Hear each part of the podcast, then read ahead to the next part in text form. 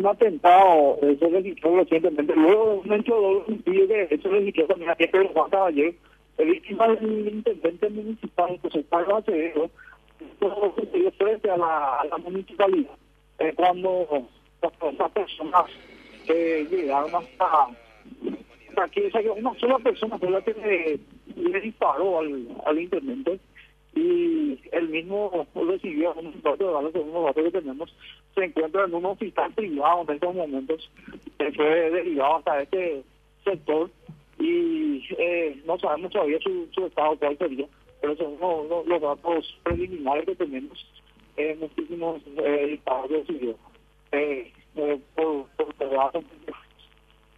Y en estos momentos la policía está trabajando en ese lugar, aquí hay incluso vainilla certidumbre y servida calibre 9 milímetros. Se encontraba conversando con una persona, Carlos, con un, incluso con un eh, compañero de trabajo de Radio Bati, con el jefe de prensa específicamente, eh, Luci- con el abogado Luciano, cuando él se acercó eh, un vehículo y estacionó nuevamente en el lugar.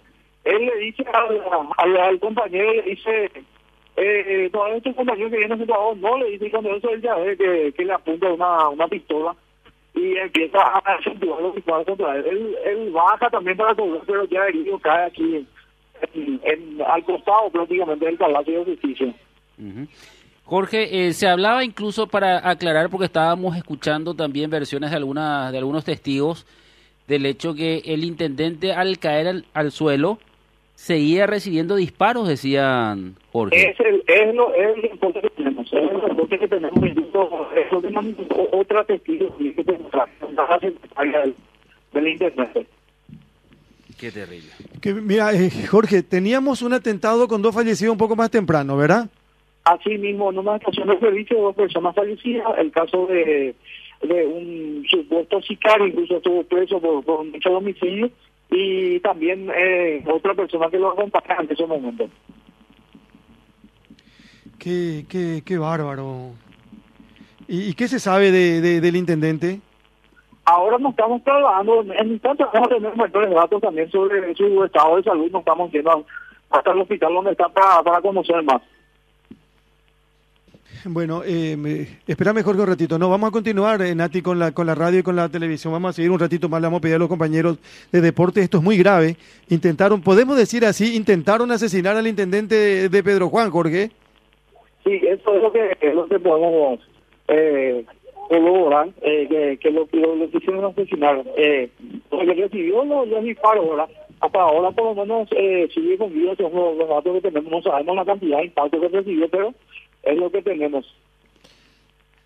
¿Y el delincuente pudo escapar? ¿Lo agarraron? ¿Cómo fue el tema? Sí, eh, escapó, escapó, eh, se dio la fuga, eh, efectuó los disparos eh, contra el intendente eh, y posteriormente ya se dio la, a la fuga de- de- del lugar. Jorge, eh, Eh, en, en un automóvil llegó según los, los datos que tenemos. Jorge, el intendente no suele andar con custodios. Tiene un custodio, pero justamente no está con el custodio, está frente a la municipalidad. ¿La placa del auto es eh, paraguaya o brasilera? Eso no tenemos todavía esos datos, hasta el momento no, no, no, no, no estamos teniendo datos precisos. Rápidamente fue trasladado Jorge, el intendente entonces. Sí, sí, por prácticamente el cuerpo de bomberos está media cuadra acá y los lo auxilios, porque prácticamente frente al bombero cayó. Ah, frente a, sí. Bueno. Pero, pero ¿quién dijo? ¿Alguien habló del Estado? ¿Es grave? Eh, ¿Qué se sabe, Jorge? ¿Pudieron escuchar algo? No, no, no le habló nada, solamente directamente vino, estaba incluso encapuchada la persona. ¿En, eh, ¿en qué sanatorio él está ahora, En Jorge? el hospital privado día a día se encuentra en estos momentos. Qué bárbaro. donde ya también nos estamos movilizando en esta zona para poder tener más trabajo. Qué, qué, qué bárbaro, qué, qué fuerte todo esto, Jorge. Eh, el país vive Zozobra. eh, en zozobra permanente. Eh, esto ocurrió hace 30 minutos más o menos, máximo, ¿verdad? aproximadamente 30 minutos, sí, no es menos.